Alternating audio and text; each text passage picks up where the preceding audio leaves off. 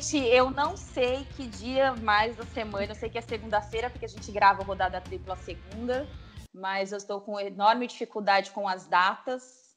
É, hoje a gente vai se comportar um pouquinho mais nesse podcast, ou como diz meu professor de inglês, podcast. Ele disse que eu falo errado o podcast. Bruno Braga, meu professor de inglês, disse que eu falo errado. Mas é isso, a gente está começando, a gente começa agora o nosso rodada tripla, 28, dia 20 de abril. É, ainda estamos em quarentena, todas ou praticamente todas no home office, exceto a Amanda Kestelman, que hoje está no Ion, trabalhando na produção. É, meninas, boa tarde ou boa noite para quem estiver ouvindo. Hoje nós temos convidados, então vocês duas se comportem. Sim, sempre. É, só que não. Oh. Com a gente hoje. Oi, tá Ana e Amanda. Com a gente hoje está o César Grafietti, espero que eu tenha falado seu sobrenome certo, César, que é consultor de gestão e finanças do esporte. Nos atende direto de Milão, epicentro aí, ou um dos locais mais afetados, infelizmente, com essa epidemia, com essa pandemia. César, quero dizer que desculpa o horário que eu te mandei mensagem essa madrugada, mas a insônia está contribuindo muito com a produção aqui no Brasil, viu? Obrigada por atender a gente. Oi, Ana, oi, ouvintes, meninas. Primeiro, obrigado pelo convite, um prazer falar com vocês. É, imagina, eu estou super acostumado, com cinco horas de diferença de fuso horário, estou muito acostumado a receber mensagem de madrugada e responder na madrugada das pessoas, então não é um problema nenhum, imagina e vai ser um. Espero não atrapalhar vocês. É, também vou me comportar aqui e vamos fazer um programa bem bacana para vocês ouvirem. César, é, para a gente começar esse papo, por que, que eu tive essa ideia meio maluca dessa pauta? É, e aí você tem todo o direito também de derrubar a nossa teoria em relação a isso. É, eu fiquei muito impressionada, impactada com uma notícia que o nosso correspondente em Londres, o Marcelo Correia, trouxe na semana retrasada, é, em relação ao calendário do futebol no mundo.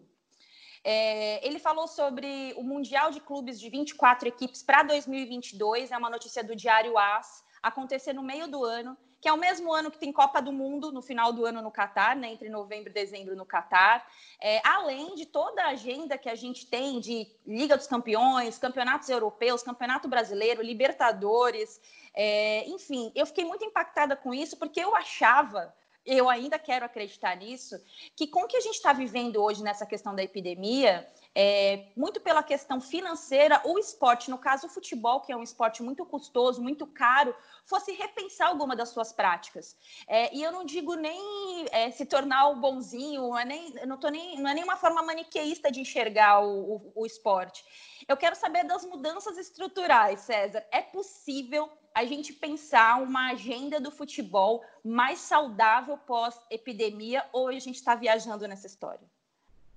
Ah, bom, é, vamos lá. Acho que é, eu sou um pouco mais velho que vocês, então vocês ainda assim eu li algumas coisas no livro de história. Nem tanto, como, hein? Calma. Como, por exemplo, a crise do apagão né, que as pessoas ficaram sem luz tal, e tudo mais. Então, naquela época, as pessoas, é, para economizar energia, tiravam os equipamentos da tomada, apagavam todas as luzes, aquela coisa toda. Passado o medo de ser multado, de ficar sem energia, ninguém mais tira equipamento da tomada, deixa as coisas carregando e tudo mais. Então, é, é, a, a sociedade, o ser humano, ele vive muito do medo e das punições acho que a gente vai viver ainda uma fase de medo até que tudo volte a algum normal, se é que tirar esse normal no futuro. Então, o que eu quero dizer com isso?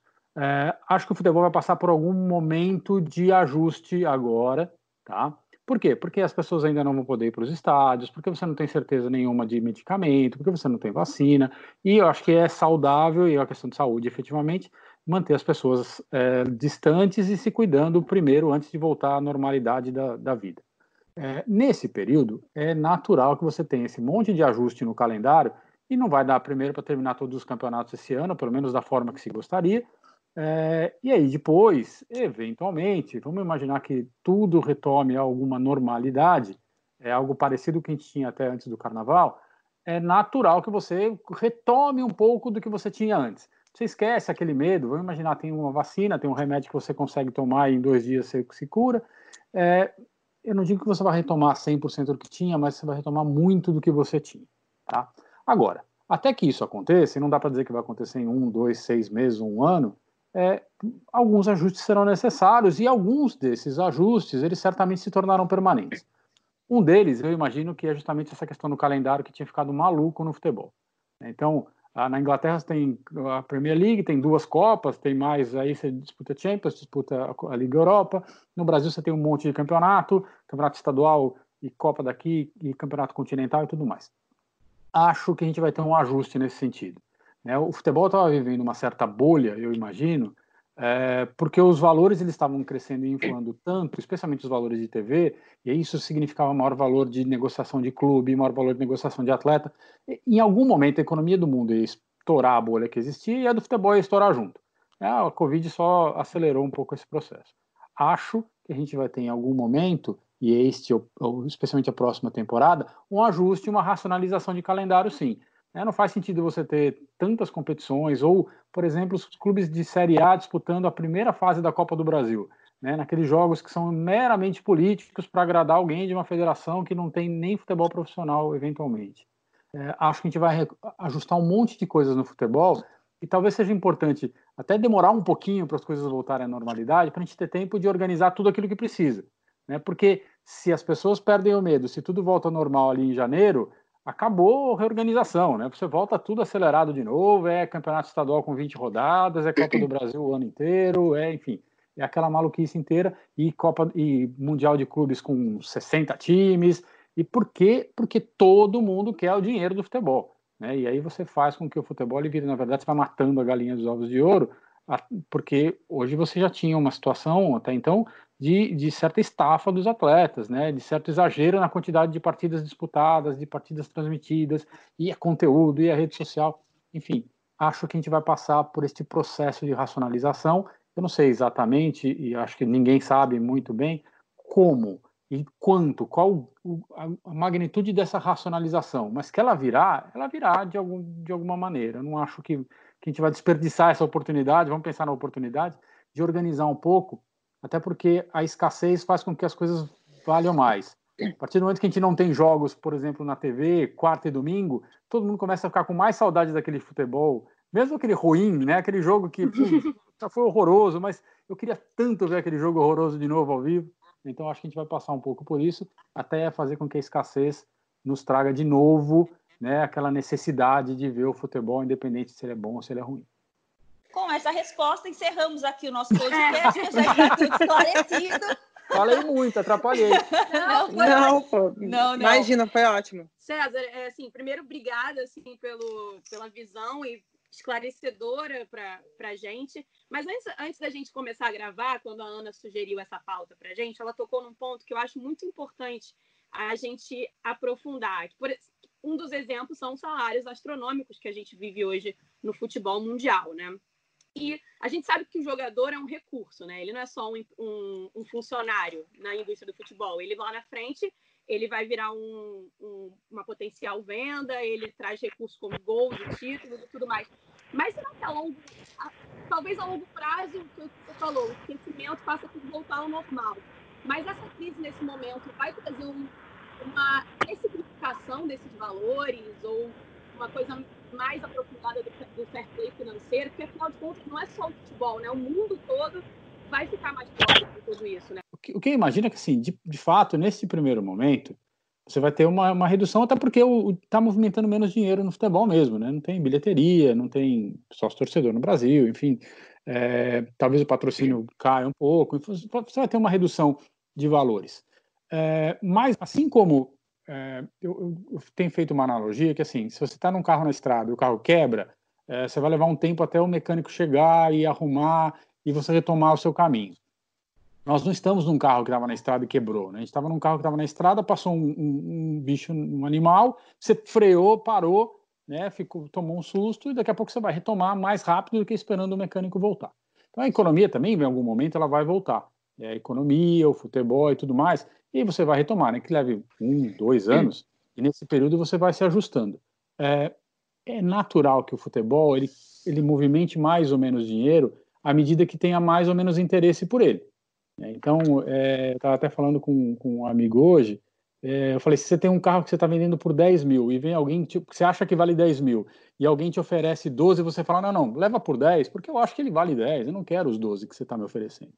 Então é a mesma coisa no futebol. Acho que em algum momento ele vai retomar o seu processo de crescimento depois de receitas, o seu tamanho e tudo mais, e ele vai voltar a ser, talvez não o que era é, pré-carnaval, mas ele vai voltar a crescer e aí os salários vão voltar a crescer porque vai ter sempre mais gente interessada em colocar dinheiro no futebol. Então, acho que a gente vai passar por algum momento de ajuste, eu não vejo motivo para não acontecer, porque tem menos dinheiro circulando, mas naturalmente, ao longo do tempo, você retoma é, uma parte importante do que você deixou de ter nesse período. Bárbara? eu tenho uma, eu tenho uma questão, assim, a gente tem falado muito que o, o esporte, nesse momento, é secundário, né? A gente está num momento de, de todo mundo se mobilizar para achatar as curvas no mundo inteiro quando o assunto é pandemia, uma preocupação muito grande por tudo ainda que a ciência está estudando em relação a essa doença. Só que em alguns países, como por exemplo na Espanha, é, o futebol principalmente ele não é assim um mero entretenimento, né? Olha, eu não quero aqui equilibrar a discussão ah, do que é mais quer importante defender o Messi, que eu já sei, não, eu já sei, não, conheço o meu povo. O Messi está sempre certo, até calado, mas nesse caso não é dele que eu vou falar. Assim, eu tenho, eu tenho lido algumas coisas da importância do futebol para alguns países. Na Espanha, por exemplo, eu estava lendo uma reportagem hoje que 1,37 do PIB do país é movimentado pela atividade desses 42 clubes da primeira e segunda divisão do país. Né? Então, todo emprego gerado na Espanha, 1% dele está ligado à atividade futebolística. São 185 mil postos de trabalho. Então, se a gente olhar para o negócio e não para o esporte só, é muito grande, representa muito para esse país. Eu queria a sua opinião em relação ao que você acha que vai ter que, vai ter que acontecer em relação à conscientização dos clubes nessa retomada para que haja um equilíbrio. Que tipos de prática ou qual é o tipo de, de ação que esses clubes podem fazer em relação a salários para demitir o menor número de pessoas possíveis, para que haja um equilíbrio e que essa fatia da população que depende tanto do esporte, que movimenta tanto a economia desse país, não seja tão prejudicada? É, esse número que você falou da Espanha é um número importante. O futebol é grande em vários países é, do mundo. É, no Brasil, movimenta 0,7, 0,8 do PIB. É bastante grande, tem quase 160 mil pessoas que dependem do jogo. É, isso é só futebol, você imagina todo o resto. A gente vive uma situação complexa. Quando, quando na Europa os clubes tentaram, sentaram para reduzir salário porque não tinham receita, os atletas todos, de alguma maneira, entenderam a situação. É... Por quê? Porque sabiam que não tinha receita, porque sabiam que, que era importante eles abrirem mão para que os funcionários continuassem recebendo. É claro que você tem toda uma, uma, uma gama de, de, pessoas que param de receber porque a indústria parou, mas você, na medida do possível, foi se ajustando ali e os funcionários mais de menor renda do, dos clubes continuaram recebendo porque os atletas deixaram de, de abrir mão dos seus salários. No Brasil, essa situação é tão, a situação é, hoje em dia é tão esdrúxula que o, o clube vai pedir redução de salário, sendo que ele já não paga desde janeiro, muitos deles, pedindo para reduzir o salário agora de, fevereiro, de março e abril. É, é, são clubes que de 12 meses atrasam 5, 6. Então, assim, a gente já parte de uma situação muito complicada de resolver à medida que você tem estruturalmente o futebol é, é desestruturado. É, o que, que, tem que acontecer? Assim, a, a, a, solução mais, mais óbvia é precisamos gastar só o que a gente arrecada, porque à medida que eu gastar só o que eu arrecado, eu consigo pagar a estrutura de salário do clube, eu consigo manter a estrutura de, do futebol operando, e ela operando vai significar que todo mundo está recebendo e a indústria está rodando. É, a gente vai ter que fazer um monte de ajuste para isso.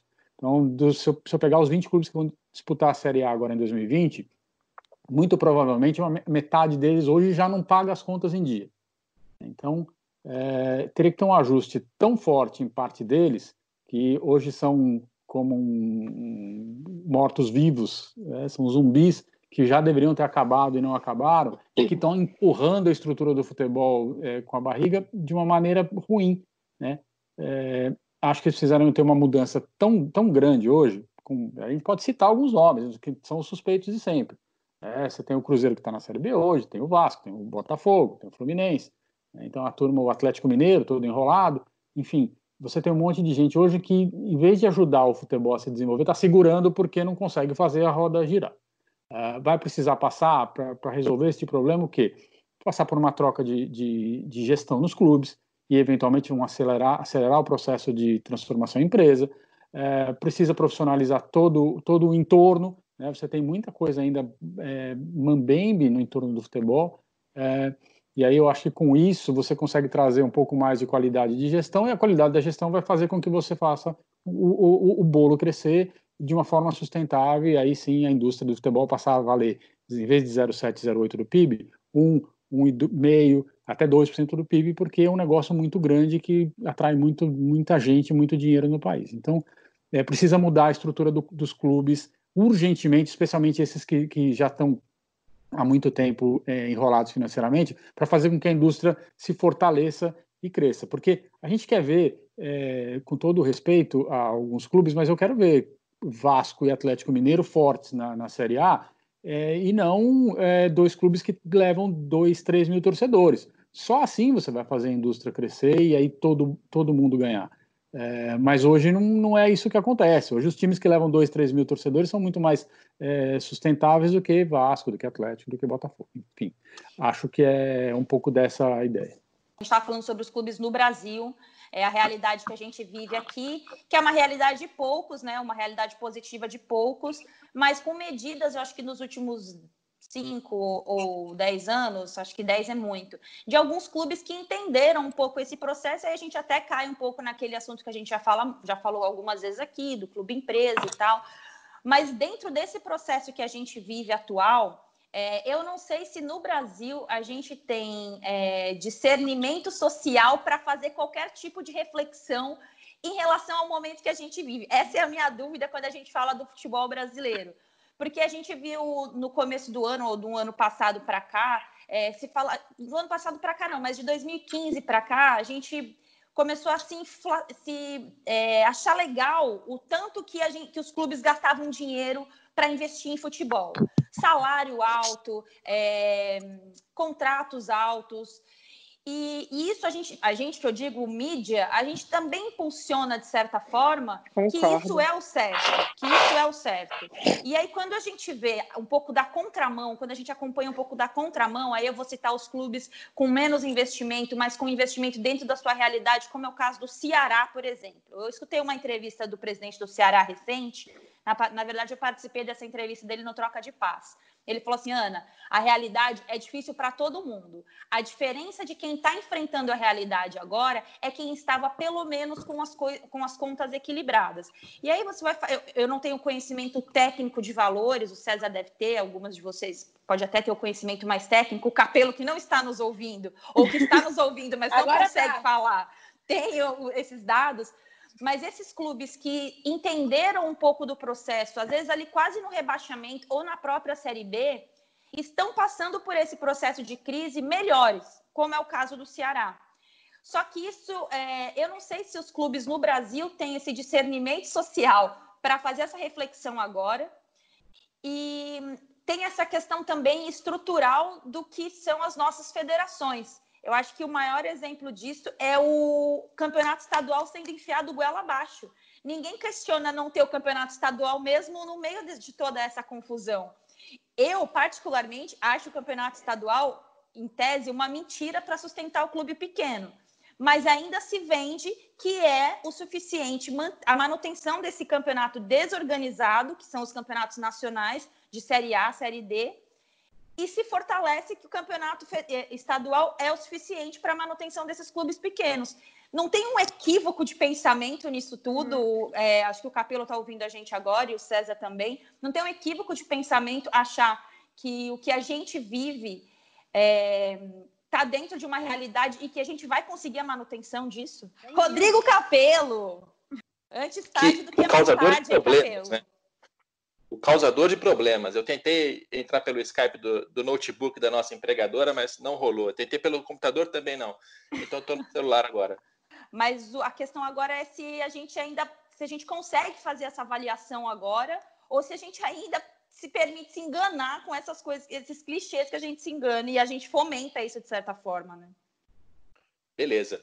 É, eu acho que a gente está se enganando sim. E quanto às federações, é, o papel, a dúvida que eu tenho hoje é o que, que as federações vão fazer para socorrer esse mercado abaixo delas, né? Porque geralmente o que a gente encontra é, é a, a, estrutura federativa usando do futebol para ganhar dinheiro, para é, pagar custos administrativos, para empregar os amigos, os chegados, os parentes né, de todos os cartolas, e o retorno que ela entrega para a indústria do futebol é mínimo, é pequeno.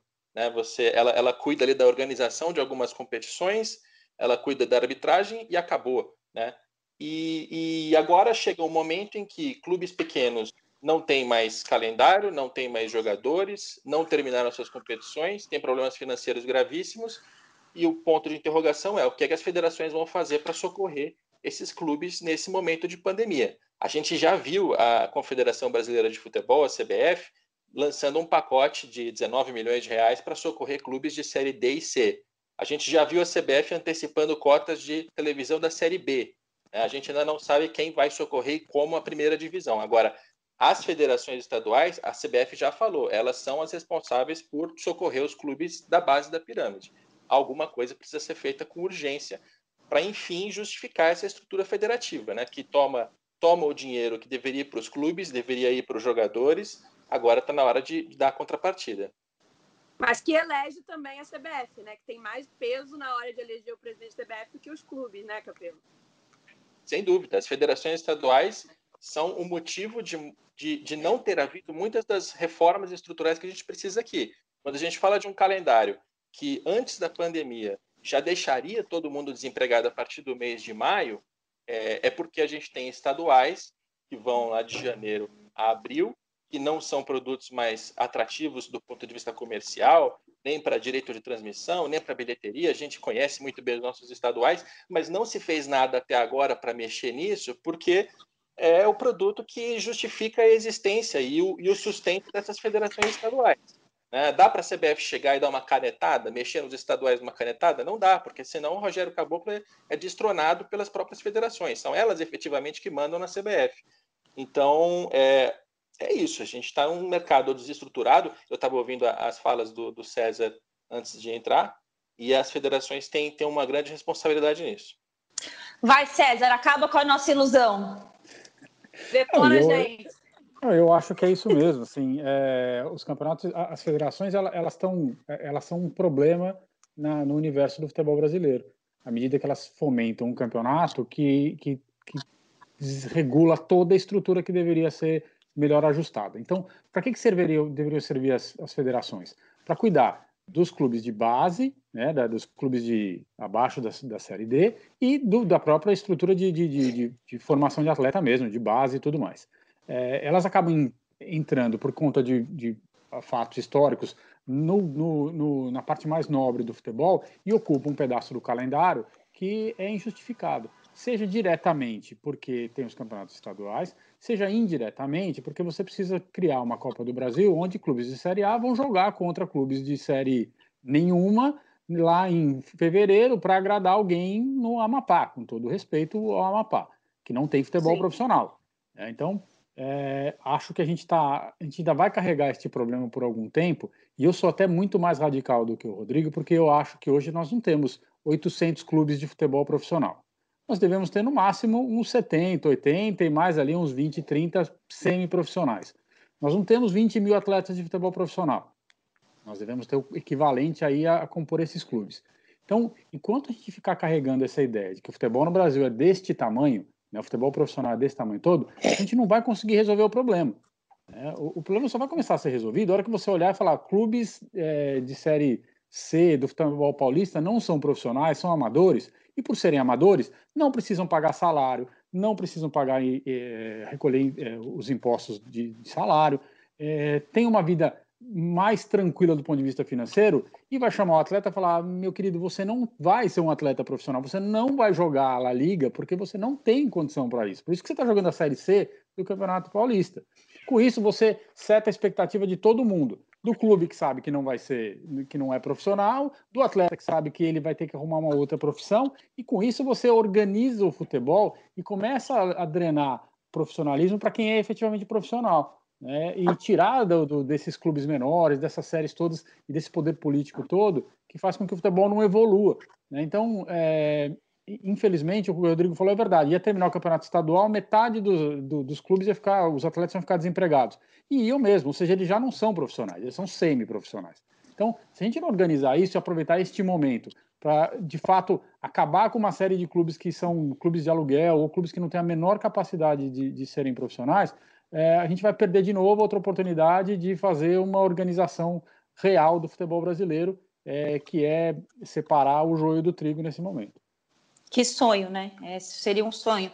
Porque eu vejo muita gente, é, e eu também já defendi isso durante um tempo, e faz muito tempo já que eu abandonei esse pensamento, que ah, o campeonato estadual sustenta muitos jogadores que não têm condições, etc.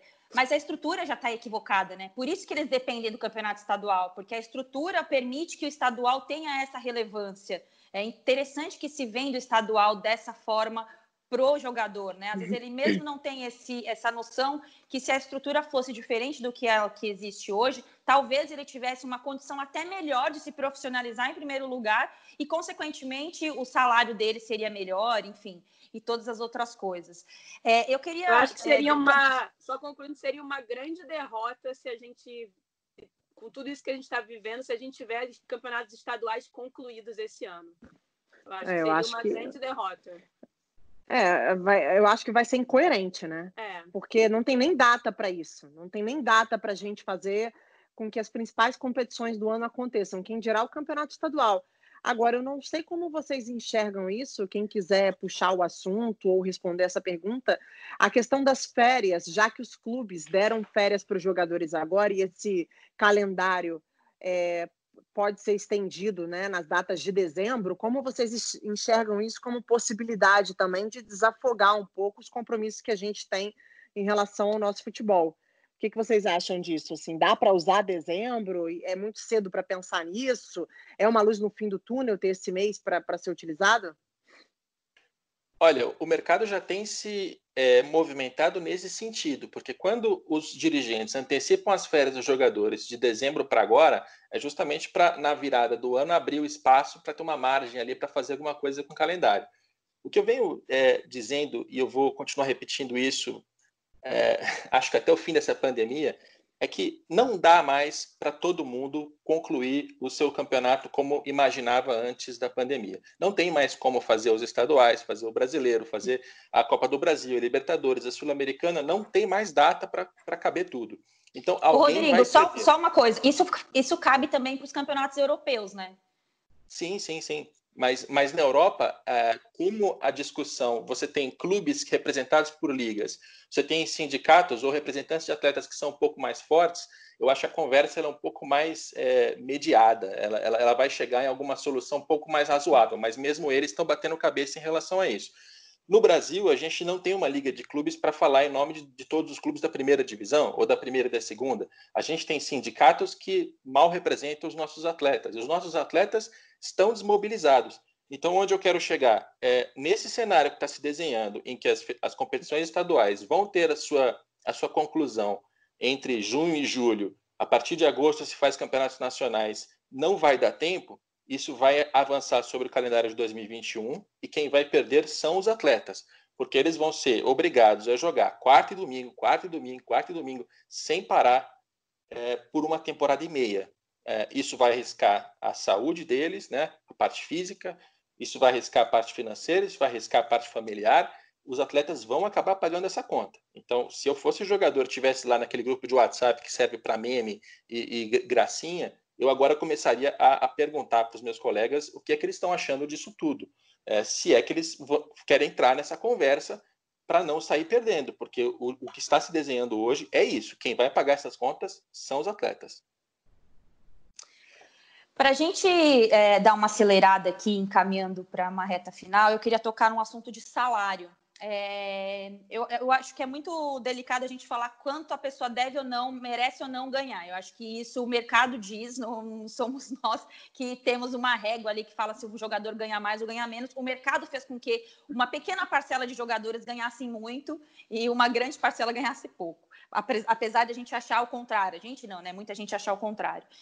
É, César, eu vi que eu li, andei, eu li em alguns, alguns jornais, principalmente nos italianos e nos ingleses, sobre, perdão, nos espanhóis e nos ingleses, é, sobre essa, esse pensamento em relação ao salário do jogador.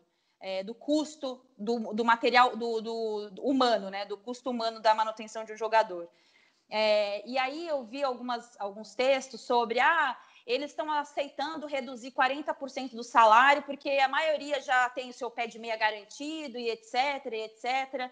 É, mas dá para pensar o futebol com esses salários é, daqui 10 anos, é, de diminuir de fato esses custos daqui 10 anos. É, dá para pensar nisso? É muito surreal pensar numa mudança de, de que envolve aí os, os os pagamentos de salário mesmo ali, o que ganha, o que cai ali no dia 30, no nosso caso, e no dia 10, no caso de outras pessoas. É, eu, eu acho improvável. Acho que nesse primeiro momento vai ter um ajuste mesmo, mas eu acho que pensar isso de uma forma é, sistematizada, é, acho, acho improvável. Isso tem muito característica de liga americana de esporte, né? Que você tem teto salarial e tudo mais, mas aí você tem, tem outros, outros é, outras amarras, né? Você não tem acesso, não tem descenso. Então, se um clube é, não quiser pagar salário, tiver no limite e não, não tem problema de cair, então, sim, você consegue montar um time mais fraco, você não tem essa preocupação. Se você não vai bem, você troca de cidade. Então, uh, e quem acaba ganhando ou é o dono do clube, né, mais às vezes do que o atleta, ou você faz um ajuste ali para alguns atletas ganharem é, somas é, impressionantes. Ah, acho que essa questão ela vai é, foi um pouco do que eu já falei ali atrás. Você vai fazer um ajuste é, e você só consegue organizar isso e travar os salários se em algum momento as regras de fair play financeiro disserem o clube só pode gastar 30% do que arrecada com, com o salário. É, é razoável isso acontecer? Eu acho que não. É, primeiro. Segundo, é, é natural que no, no, no, momento onde você limita hoje, como se limita a 70% do, da receita, os gastos com salário, sempre que as receitas crescerem, os salários sobem junto, né? E quanto mais dinheiro você tiver, quanto mais dono de clube novo você tiver, maior interesse em contratar os atletas de melhor qualidade e pagar mais por isso. Então, assim, é uma dinâmica natural de qualquer indústria. Né? É, acho que a gente tentar travar a indústria do futebol e dizer, olha, você não pode ganhar mais do que isso, é como dizer que um artista de cinema não pode ganhar mais do que é, 500 mil dólares para fazer um filme, porque eu quero que a bilheteria custe um dólar, um euro, um real. Então, eu deveria fazer tudo isso para o futebol também. Vou dizer, olha, o ingresso vai custar um real, é, o patrocínio você só vai me pagar, vai trocar ali por é, dois sacos de arroz, é, e, e, por aí vai. Ah, não vai ter mais compra e venda de atleta, a gente vai trocar, quando o atleta quiser sair, ele sai e acabou. Então, você teria que mudar tanto a dinâmica da indústria que não me parece fazer muito sentido a gente imaginar que os salários serão artificialmente reduzidos. Se a indústria toda é, colapsar e aí você passar a ter metade da receita, é natural que os salários venham juntos juntos. Mas enquanto você tiver uma indústria ainda crescendo, fomentando, com receitas crescentes, hum, é, é impraticável você segurar esta dinâmica de, de da remuneração. Amanda, Bárbara, para a gente ir terminando. É, o que eu, tenho... o que eu questiono muito, gente, eu tenho, a gente falou sobre isso ontem, assim, eu e as meninas. É, eu vejo que quando a gente discute futebol, aí eu estou falando do nosso papel, a gente bate em algumas teclas que me deixam muito ansiosa, assim. Ah, não, porque o futebol gera muito dinheiro mesmo, o futebol vai ser sempre assim. Eu acho que esse momento, é, o Capelo, é, não sei se para você é chover no molhado, mas se a gente não discutir algumas coisas, a gente vai monopolizar ainda mais o esporte, o futebol, para alguns clubes e outros vão ter que sair de cena, porque as pessoas não vão conseguir se manter é, com esse déficit que está acontecendo. Ela já não se mantém com o calendário normal por conta das dívidas e das gestões irresponsáveis dos clubes. Mas imagina sem essa bilheteria que, que não aconteceu durante esse período de paralisação, com algumas dificuldades em relação à sua venda de produtos, enfim, tudo que acarreta é, a, a, receita de um clube, né? A venda de jogadores agora vai via janela, a gente nem sabe como essa janela vai acontecer. Então, assim, é, eu não sei como você é um cara que conhece bem a realidade dos clubes, é o cara no Brasil hoje que estuda isso profundamente, é, é, de forma profunda. Como você vê é, o retorno em, se as circunstâncias forem as mesmas, se não acontecer nenhuma mudança de mentalidade. Como você enxerga ah, o nosso futuro no médio prazo quando as coisas voltarem ao normal? Olha, primeiro eu acho plenamente possível que isso aconteça. Acho muito possível que os nossos dirigentes passem por essa pandemia, passem por tudo isso e não mudem absolutamente nada. Obrigada, acabou o podcast. Valeu. É. Tchau, gente. É Foi isso. muito bom estar aqui valeu, com vocês, hein? Valeu, galera. Foi muito bom. Foi incrível. Não estou dizendo que é provável, mas que é possível é, porque os nossos dirigentes têm uma resistência à mudança tem uma resistência à reestruturação, a mexer nos assuntos importantes, que é uhum. impressionante. É a manutenção porque... do status quo, né? Exato, também porque os nossos cartolas, eles são um grupo absolutamente heterogêneo, se for pensar.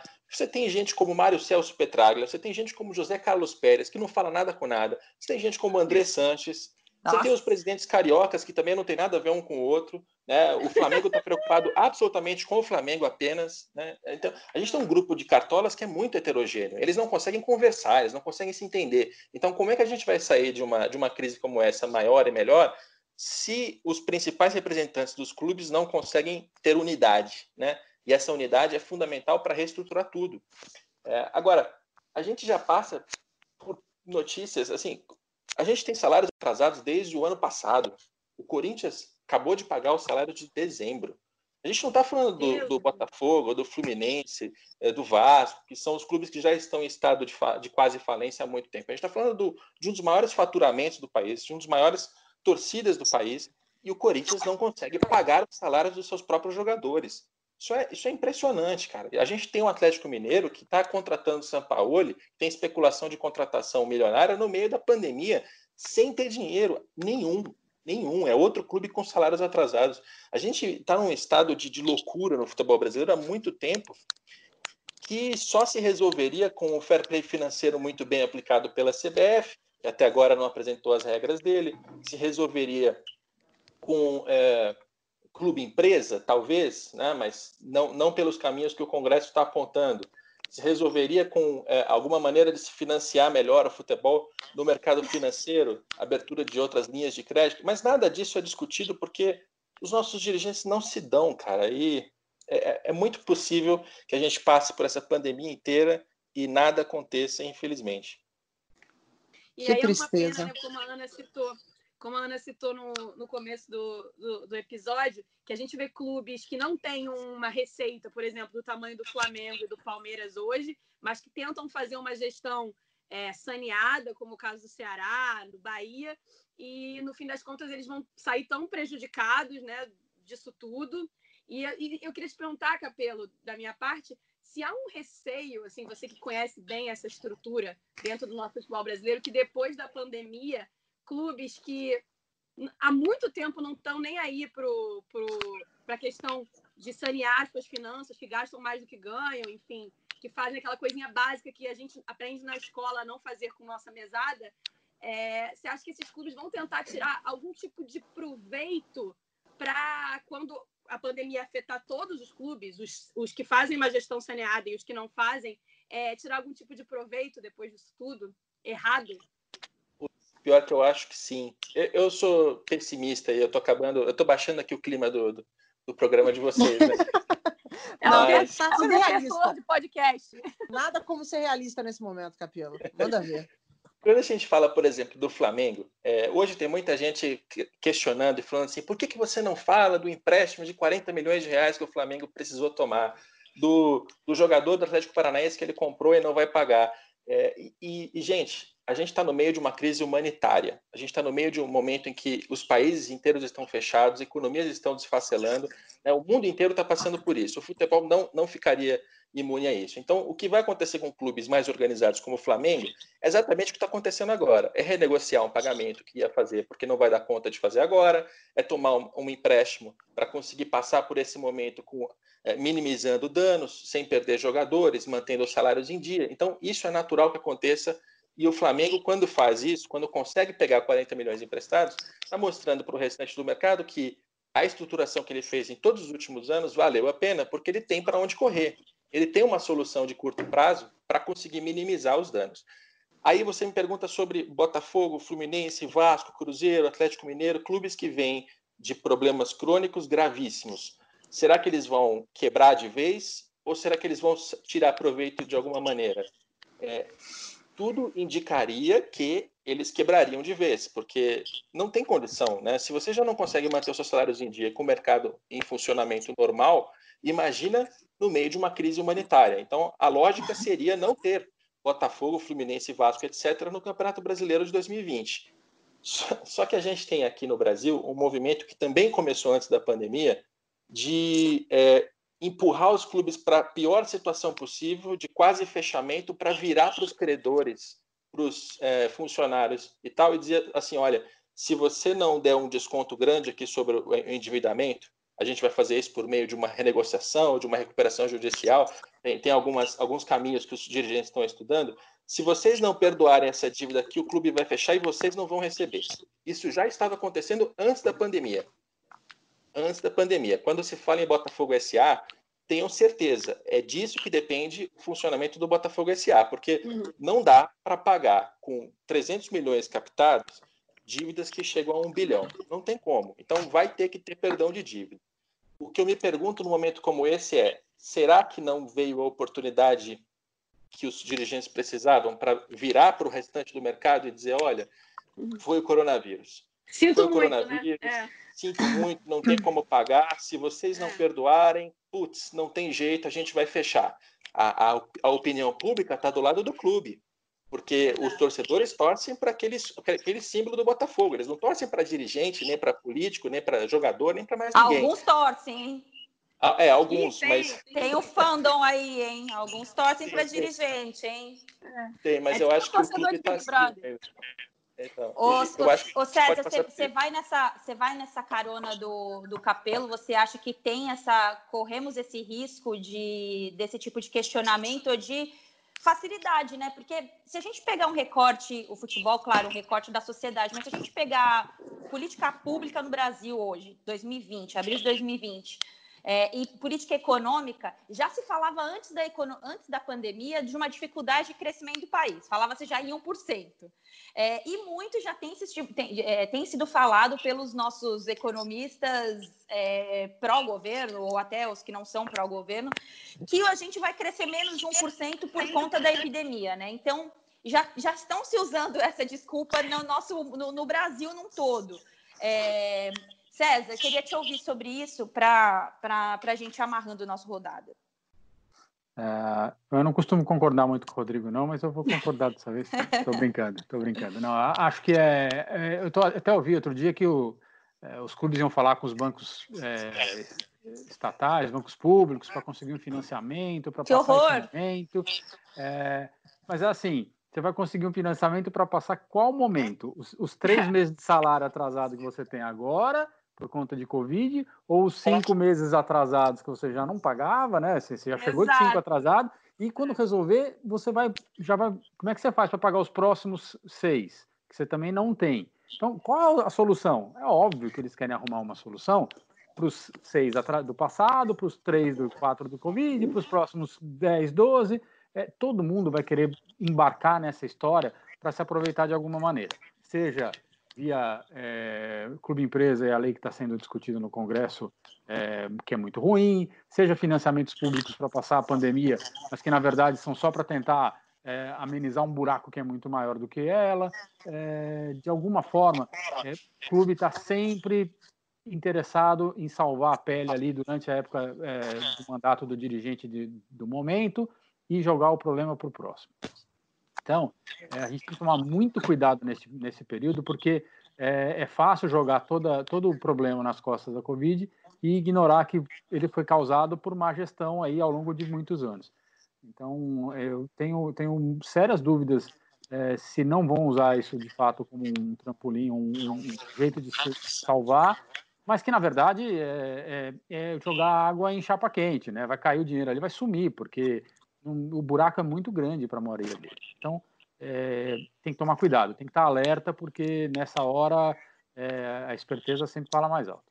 É. Eu vejo a Covid para esses clubes como a tábua do Titanic que não salvou o Leonardo DiCaprio. Apesar de caber os dois em cima da tábua. Mas... Ah, eu nunca entendi porque ela não salvou ele, mas tudo bem, né? É, no mínimo, ele deve de uma geração, Ana Thaís. Não, no, não, amiga, no mínimo aconteceu alguma coisa ali naquele navio que a gente não sabia. É. É, só para encerrar, eu li uma no Instagram da Rosana, jogadora de futebol do Palmeiras, que a Federação Internacional de Jogadores de Futebol é, fez um estudo sobre em relação ao futebol feminino. É um detalhezinho bem rápido mesmo para a gente terminar. É, abre aspas, né? É, eles temem que por conta dessa epidemia, né? Tudo que a gente já falou aqui, aconteça uma ameaça ao crescimento do futebol feminino profissional é, como uma indústria forte e viável, como estava se mostrando do 2019 para cá, com o boom da Copa do Mundo Feminino, etc. É, então, eles falam nesse estudo sobre. Amanda, o seu celular está batendo muito e está vazando um barulho horrível. Para de mexer o celular. É, então, eles falam sobre medidas é, para que esses investimentos não sejam retirados do futebol feminino no futuro ou no presente, né? A gente está falando aí do futebol masculino profissional e, e, dessas outras séries, mas a gente tinha um mercado que começava ali em 2019, é um processo de retomada do futebol feminino e que com certeza vai sofrer com isso. É, de qual forma vocês dois enxergam essa, essa declaração, esse receio por parte desse novo, entre aspas, mercado? É, o, o, futebol feminino ele, ele, ele, já vive a base ainda do suporte do futebol masculino de forma geral. Então, quando você tem o masculino é, sofrendo, o feminino sofre junto. Acho que, que a, ao mesmo tempo, ele ainda não demanda tanto dinheiro, então é, dá para ter alguma estruturação é, um, um, pouco melhor e ele, ele continuar existindo na sequência. Eu, eu, eu temo menos pelo feminino, na verdade, do que pelo masculino, porque tem muito clube que só tem masculino e não vai aguentar. O feminino, talvez ele haja uma concentração inicial no, no, nos primeiros meses, enfim, na próxima temporada, é, alguns clubes sofram um pouco mais, mas é um mercado que estava num momento de expansão tão grande, eu acho que ainda tem um potencial tão grande de crescimento, que com um pouco de organização é, e uma ajuda mais efetiva da FIFA, que especialmente é quem está incentivando tanto o desenvolvimento do esporte, ele vai conseguir se recuperar é, mais rapidamente, ou, ou refraseando, ele vai, ele não vai sofrer tanto quanto, quanto o masculino, apesar de já ter menos é, exposição e tudo mais, mas eu acho que ele é mais fácil de organizar, até porque os volumes envolvidos são menores do que o masculino. Rodrigo Capello no pique. Olha, eu, eu concordo com o César. Eu espero mesmo que o futebol feminino sofra menos do que o masculino, até porque tem valores menores, então né, não, não deveria ser tão difícil. O problema é que já antes da crise, a gente tem muito dirigente que trabalha com futebol feminino a contragosto, né? Uh! A gente tem, clube, tem clubes no Brasil que, que se queixam de ter um, um time de futebol feminino. Vídeo é. esporte que, que desmanchou time, depois foi obrigado a refazer, né? É, trabalha na precariedade.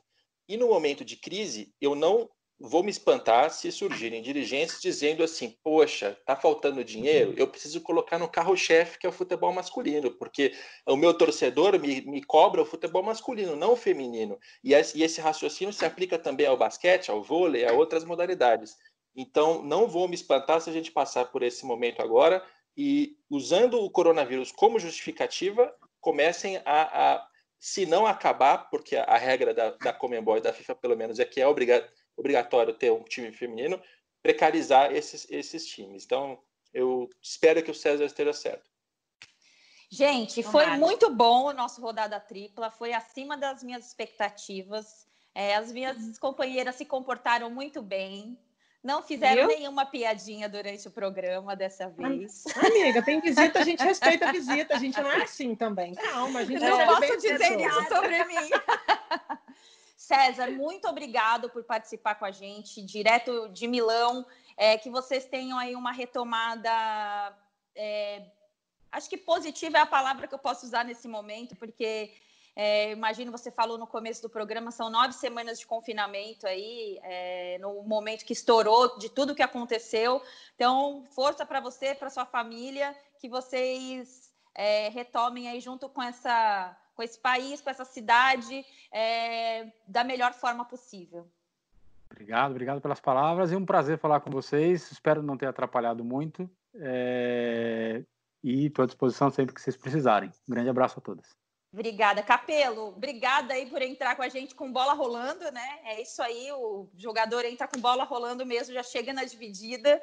Obrigada, como sempre, sempre muito gentil com a gente. É, tem uma indicação no seu blog, o que, que você escreveu essa semana aí para abrir nossos olhos?